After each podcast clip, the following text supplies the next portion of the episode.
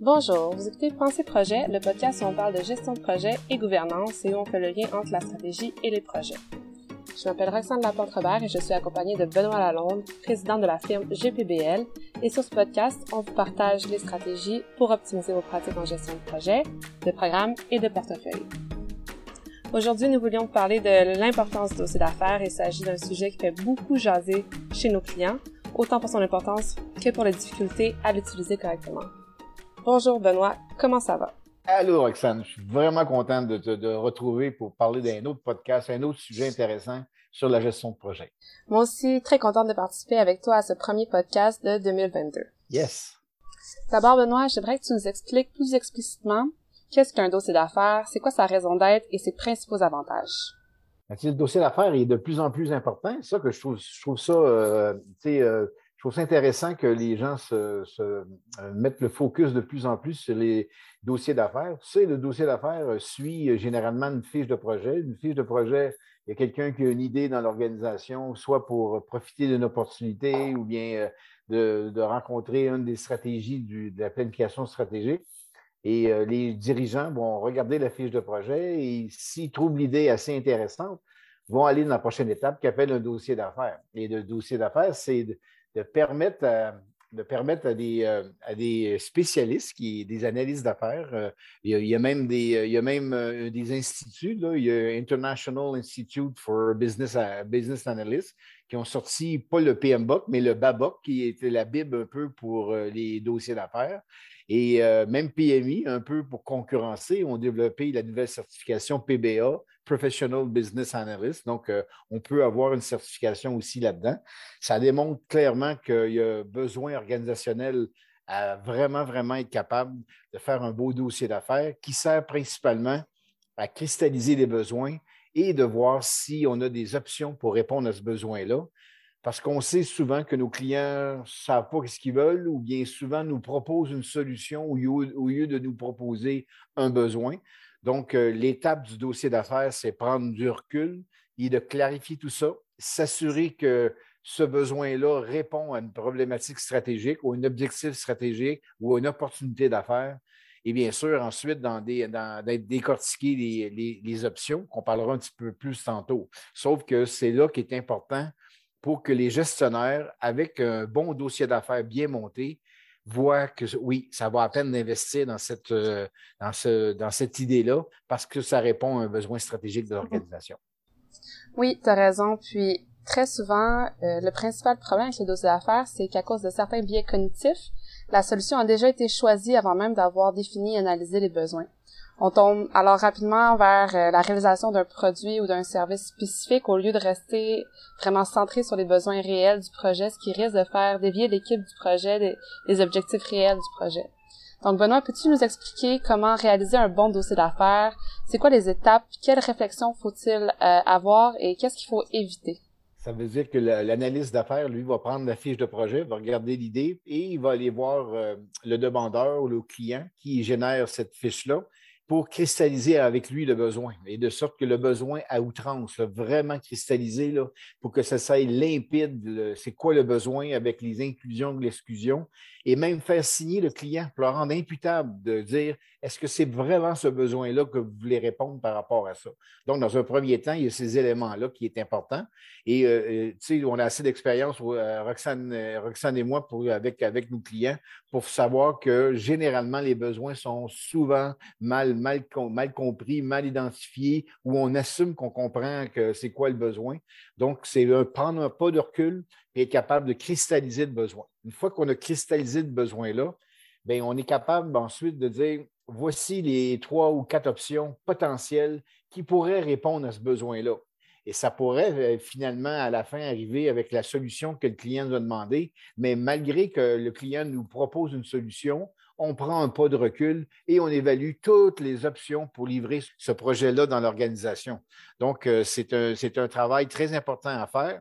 Puis une fois qu'on a déterminé c'est quoi les options, mais là, on est capable de voir les avantages, désavantages de chacune des options, le coût associé à mettre en place cette option-là, etc.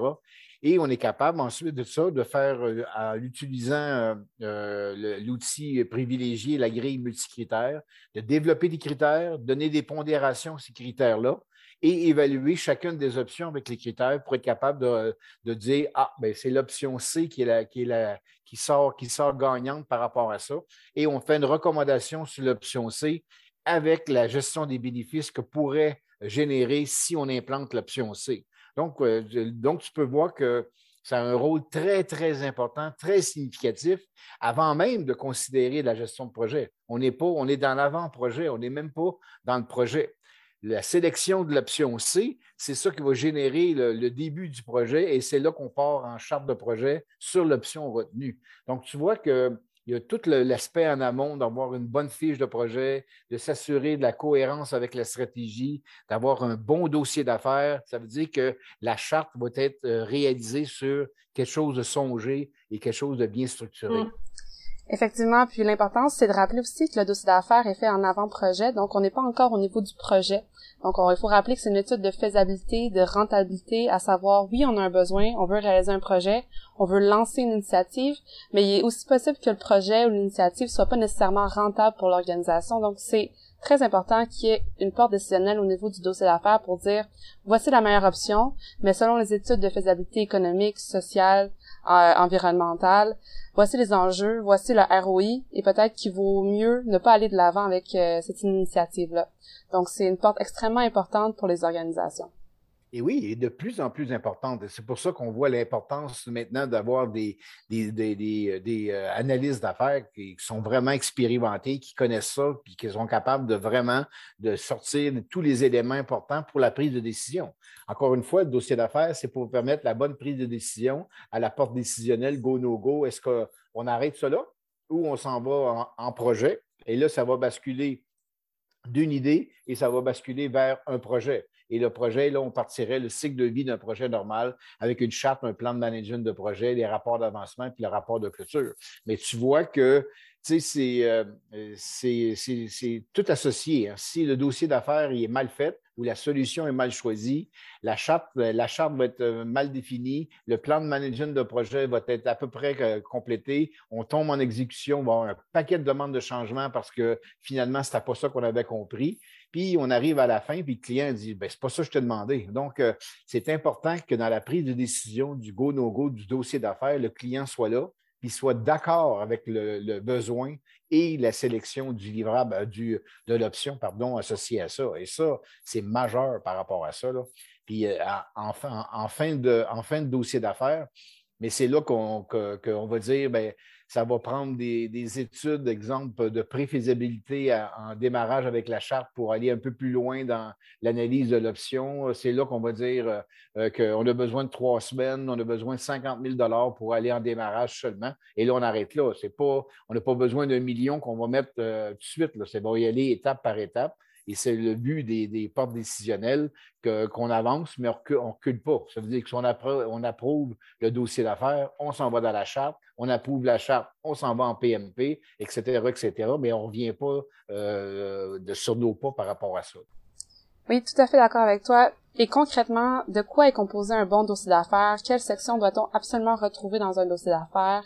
Comment monter un dossier d'affaires euh, étoffé?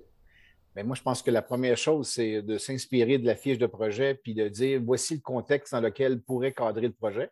Il y a un contexte, on fait, euh, on fait un projet pour créer de la valeur. Donc, euh, c'est quoi les éléments, c'est quoi les éléments contextuels dans un premier temps ou un historique? Et la deuxième rubrique, probablement la plus importante, c'est la cristallisation du besoin. Donc, ça prend vraiment une rubrique importante sur le besoin qu'on veut répondre avec, euh, avec l'idée de projet qu'on veut mettre sous la table. La troisième rubrique, bien sûr, c'est les options avec avantages, désavantages et avec les estimations euh, très haut niveau de, budget puis d'échéancier potentiel associés à ça. Encore une fois, on se rappelle que dans le dossier d'affaires, on est peut-être à du euh, plus ou moins 50% de précision. On manque de détails encore euh, précisément, mais c'est quand même intéressant dans cette section-là d'identifier clairement les options, les avantages, désavantages et budget préliminaire, échéancier préliminaire, risque préliminaire même. On sera capable d'être proactif puis estimer les risques associés à ça. Est-ce que c'est des nouvelles technologies? Est-ce qu'on n'a jamais fait de cette technologie-là? Donc, les décideurs doivent être au courant qu'il y a des risques associés au choix des options par rapport à ça. une fois que c'est vrai, c'est vraiment bien documenté, chacune des options, mais c'est là qu'on rentre dans l'analyse multicritère. Donc, euh, l'avantage d'une analyse multicritère, c'est qu'on enlève tout le côté biaisé. Donc, on prend, on y va de façon rationnelle avec un comité autour de la table et on vote sur les critères, leur pondération et on est capable d'avoir de façon non biaisée, rationnelle, une, sélection correcte d'options et suite auquel ben, on est capable de faire une recommandation, estimer les bénéfices potentiels de réaliser cette option-là et bien sûr être capable de dire dans la dernière rubrique, mais voici combien ça va coûter pour aller en phase de démarrage, faire une charte le temps que ça va prendre, etc., etc., et les compétences qu'on a besoin pour bien bâtir une charte de projet. Effectivement, et avec toute ton expérience, Benoît, au niveau des diagnostics organisationnels en gestion de projet et l'ensemble des dossiers d'affaires que tu as eu la chance euh, de voir, quelle est la principale erreur que les organisations font lorsqu'elles réalisent un dossier d'affaires? Bien, moi, je pense que la principale, c'est qu'on assume qu'on comprend. Fait qu'on assume que, c'est clair dans la tête du client. On assume que l'équipe de projet comprenne sans valider. Donc, c'est vraiment, vraiment important qu'on prenne le temps de s'asseoir, qu'on comprenne chacun des rubriques du dossier d'affaires et qu'on rende les gens imputables, qui signent comme quoi qu'ils sont d'accord que c'est vraiment le besoin qu'on veut combler avec ce projet-là, puis qui signent comme quoi qu'on est d'accord avec l'option retenue.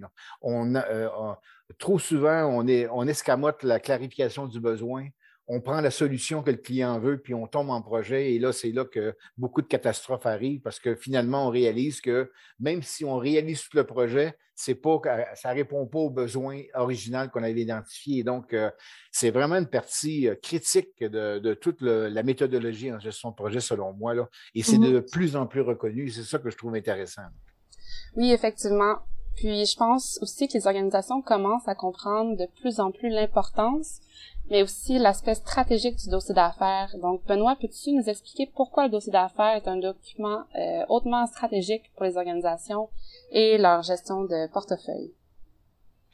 Ben, c'est parce que ça, ça, moi, je trouve que ça donne, ça donne euh, un argumentaire au sponsor ou, ou euh, au client qui, lui, avec le dossier d'affaires, il clarifie ça, puis ça lui donne un argumentaire, un document argumentaire pour être capable de vendre ça à toute l'organisation. Parce que tu comprends que il n'y a pas seulement qu'un dossier d'affaires dans l'organisation qui se font. Il y en a peut-être 10, 15 qui vont euh, en TI, en ingénierie, en marketing, en communication. Et tous ces dossiers d'affaires-là, quand ils vont monter dans la structure de portefeuille, bien, il doit être capable de dire pourquoi mon, pourquoi mon dossier d'affaires est plus important que celui en marketing, etc. Donc, ça, ça donne vraiment des argumentaires et ça donne, ça, ça, ça permet d'avoir des, des, sponsors ou des responsables de projet engagés. Ils comprennent le projet, sont capables de mieux supporter l'équipe de projet, sont capables de voir les embûches administratives, aller, chercher des budgets en conséquence. Donc, c'est un, un outil de communication percutant qui est capable avec le dossier d'affaires, d'aller n'importe quel comité ou n'importe quelle rencontre, puis vendre ton projet avec vraiment des arguments, avec une logique, une rationnelle qui était bien pensée, bien structurée. Mais encore une fois, ça prend des seniors faire des dossiers d'affaires. Tu ne peux pas prendre euh, quelqu'un qui n'a jamais fait de gestion de projet ou qui ne connaît pas la, business, qui ne connaît pas la planification stratégique ça va être plus difficile d'avoir des documents percutants. Et donc, euh, et c'est pour ça que c'est pour ça que même dans la directive des, projets majeurs du Conseil du Trésor, mais il y a des dossiers d'opportunité, des dossiers d'affaires qui permettent au, comité, au, comité au Conseil des ministres de prendre des décisions beaucoup plus éclairées qui répondent réellement à un besoin euh, qui a été identifié euh, dans la structure gouvernementale dans ce cas-là. Ah, super intéressant, Benoît. Un gros merci d'avoir pris le temps de partager tout ça avec nous aujourd'hui. Si vous voulez en savoir plus sur le dossier d'affaires, n'hésitez pas à nous écrire à info.gbbl.ca ou encore à télécharger notre gabarit de dossier d'affaires sur le lien du podcast d'aujourd'hui. Si vous voulez approfondir vos connaissances sur le sujet, sachez qu'il existe le standard et le guide pratique sur euh, l'analyse d'affaires du PMI. Et le mois prochain, on va discuter d'acceptabilité sociale avec Hugo Mine, un expert sur le sujet. Encore une fois, Benoît, merci et bonne journée à tout le monde.